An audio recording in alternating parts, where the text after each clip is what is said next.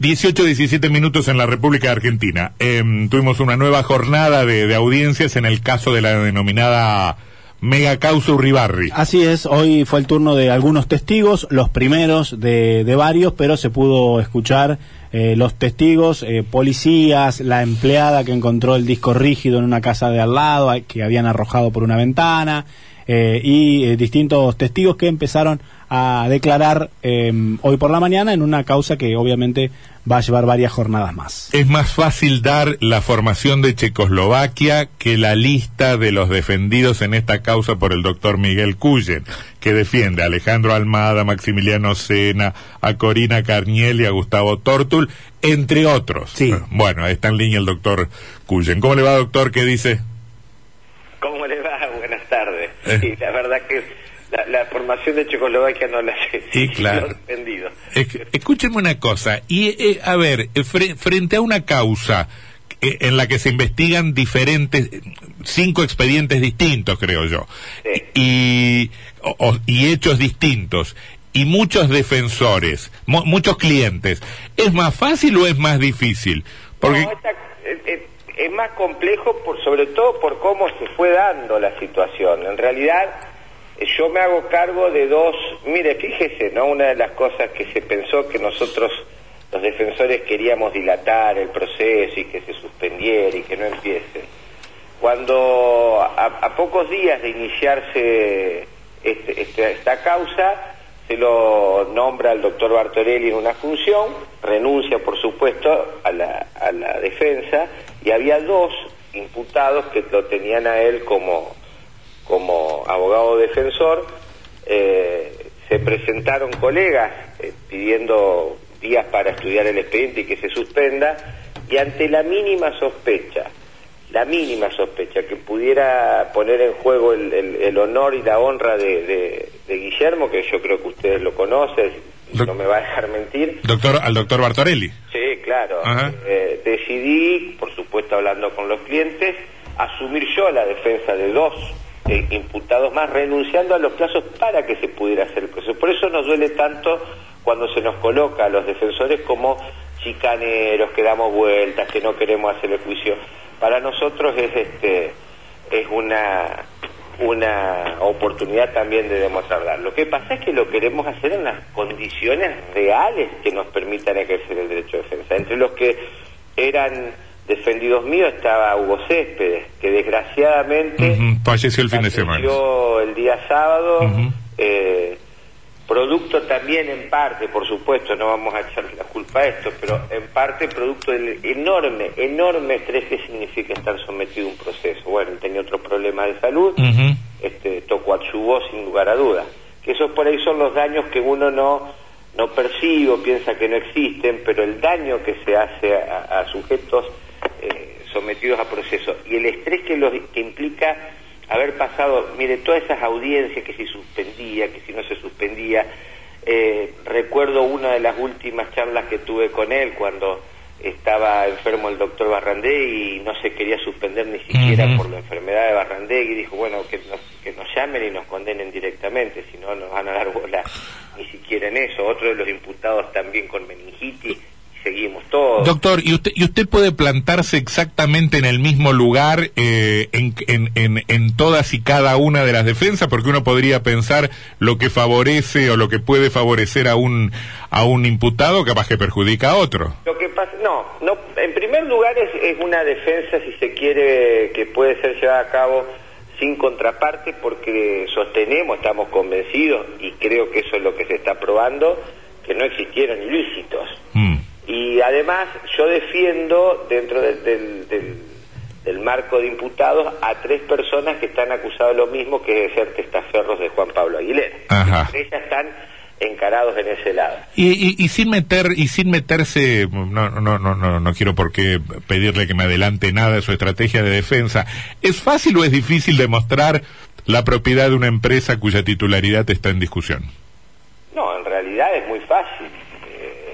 Porque sería difícil en el caso, por ejemplo, de que quien figure como titular de la empresa es una persona absolutamente desconocida o que viva bajo un puente o que, bueno, hemos conocemos. Sí, sí. ah, hay- Pero fíjese que el, el mismo día del allanamiento quedó claro, quien, quien, quien atiende a, a la policía que fue a realizar el allanamiento era el titular de la empresa, que estaba trabajando.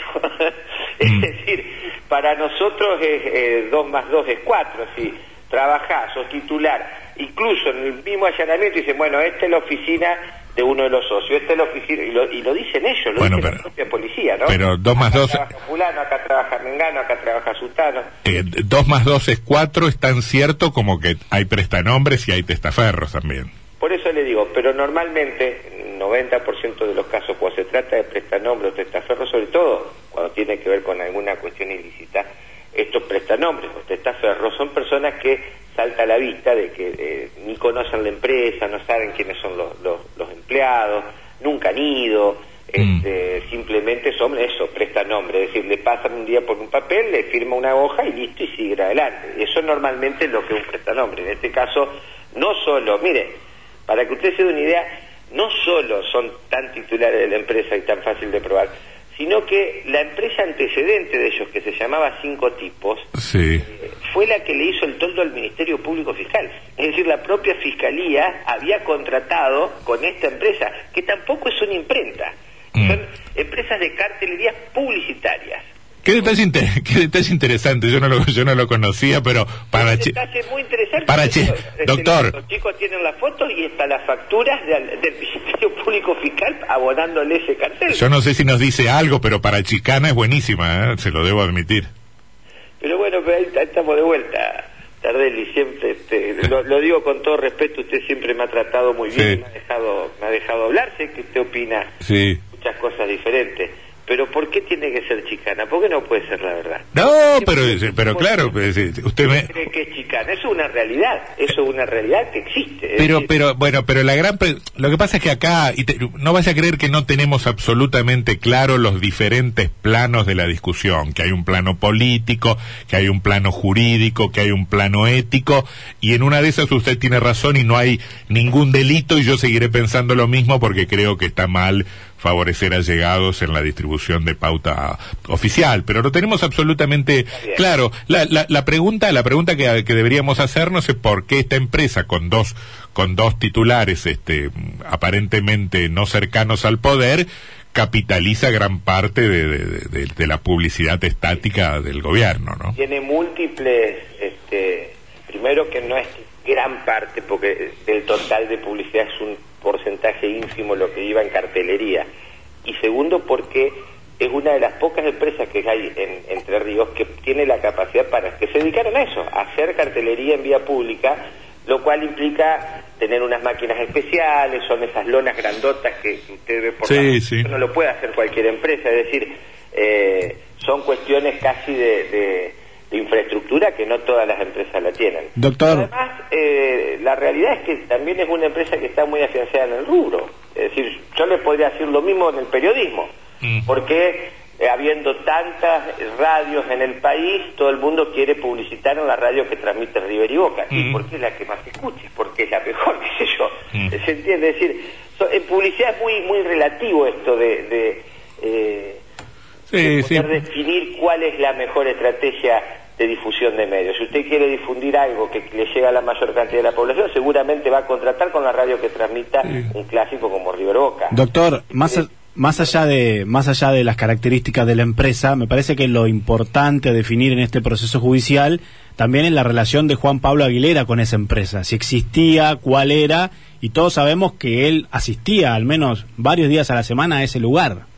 Sí, no, asi- asistir no, no tanto, pero sí es cierto que es el, concubino de una de las socias y aparte es amigo personal de estos chicos y aparte antes ya, antes de que Juan Pablo Aguilera se, se dedique de lleno a la política, él había hecho cursos de marketing pensando precisamente también en trabajar en todo este tipo de, de- de emprendimiento. Claro que eso es una cuestión que lo tendrá que explicar Juan Pablo Aguilera, eh, yo hablo sobre todo por el conocimiento que tengo después de todos estos años y de, y de, y de este, haberlos Mm. escuchado a ellos.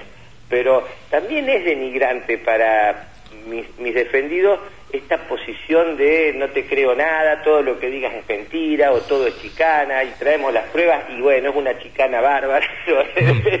este, entiendan también, no es, no es nada lindo, tienen familia, tienen, por ejemplo, Emiliano me decía, Jacopuzzi, me decía el otro día que una de las de la, hija por ahí lo cuestionaba, dice, pero al final, ¿para qué te pasaste el día en la empresa si dicen que no es tuya? Mm. Y no está bueno, digamos, hay, hay también algo de dignidad en, en, eh, o de indigno en lo que en lo que se afirma tan alegremente. Mire, hoy, por ejemplo, pasó una cosa extraordinaria.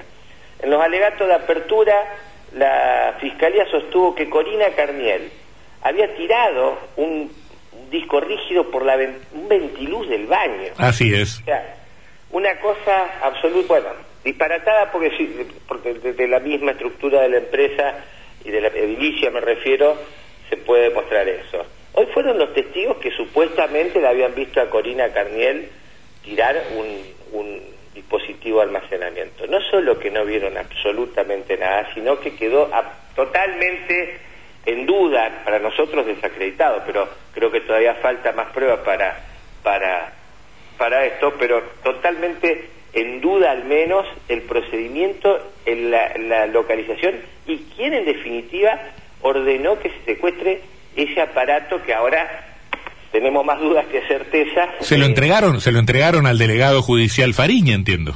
No, no, Fariña dijo que, este, de hecho, él ni siquiera firma el acta de secuestro. Es decir, y la el, oficial de policía que declaró hoy fue muy contundente. Dijo, nosotros secuestramos solamente lo que nos decían los fiscales. Había mucho más cosas para que podrían haberse secuestrado. Pero ¿quién acercó eso que estaba en otro inmueble? Eh, hasta este momento, no, mire, pasaron ya dos y no lo sabemos. No sabemos, aparentemente alguien le dijo a, a, este muchacho que es delegado judicial que después tampoco sabemos cuál es la función que tenía porque ante una pregunta concreta de, del doctor Barrandegui no supo, no supo responder qué, qué, cuál es la función que cumplía. Lo único que nos quedó claro es que es empleado del Ministerio Fiscal, no, es, no representa al juez de garantía ni representa a a ninguna de las de, de los estamentos que podría decirse judiciales. Doctor, doctor, pero quedó claro que ese disco rígido apareció en la casa de un vecino y que la empleada doméstica lo encontró pensando que era un juguete que había en el techo, le dijo a la señora de la casa encontré esto y llamaron a la policía. Hasta ahí, hasta ahí es lo que entendemos que fue el testimonio de la empleada doméstica, con mucha honestidad, aparte con mucha sinceridad. Eh, es lo que, lo que nosotros entendemos puede ser real. Ahora, no sabemos si lo que la empleada doméstica efectivamente encontró se trata del mismo disco rígido porque no se hizo la cadena de secuestro desde ese momento, pues ya se fue a las 10 de la mañana, el secuestro se hace como a la 1 de la tarde, no entendemos tampoco por qué, no sabemos quién, eh, quién fue el, el, si sabemos que el doctor Brugo le informó al, empleado Fariña para que vaya a la casa porque había algo, pero no sabemos qué cosa, por qué fue que lo, lo mandó. Es decir, llegamos a este punto con todas las dudas. Lo único que está claro, absolutamente claro, es que es mentira que Corina Carnela se ha tirado nada. Mm. Ni por un ventilú, ni por ningún lado. Fíjese que usted lo, lo relató también. Lo tiró por un ventilú. Eso surge solamente de la imaginación, porque no lo dice nadie no está... Ah, lo dice el Ministerio, lo dice el Ministerio Público Fiscal. Sí, pero bueno, pero es parte de lo que yo dije cuando hice el, alegato de apertura, es todo un montaje y una demostración, yo lo, llamé el despliegue de las plumas del pavo real que intenta seducir al tribunal, marcando un hecho casi... este que en sí no tiene mayor trascendencia, pero que nos pone como en una situación de fíjense cómo habrá sido de grave que tiró Corina Carnel. Bueno, Pobre Corina Carniel que aguantó desde los dichos del Ministerio Fiscal, porque esto es la primera vez que se dice. ¿Y quién lo tiró? ¿Quién tiró ese? tiró eso, Tardelli. Nadie, no le estoy diciendo que ni siquiera sabemos este, si eso fue colocado. Estaba junto a un des... y estaba junto. El secuestrado es el mismo que después se peritó. La cadena de custodia eh, no está completa. Aparecen eh, secuestrando los policías sin eh, sin que esté eh, firmado el acta de secuestro por el delegado judicial. Está bien, no, para eso, eh, no estaba para otra cosa, no es que estaba para cervar mate. Está claro que usted descalifica la prueba y está y está muy bien. Eh, lo que pasa es que en ese disco aparece. ¿Qué le parece? Pero usted imagínese.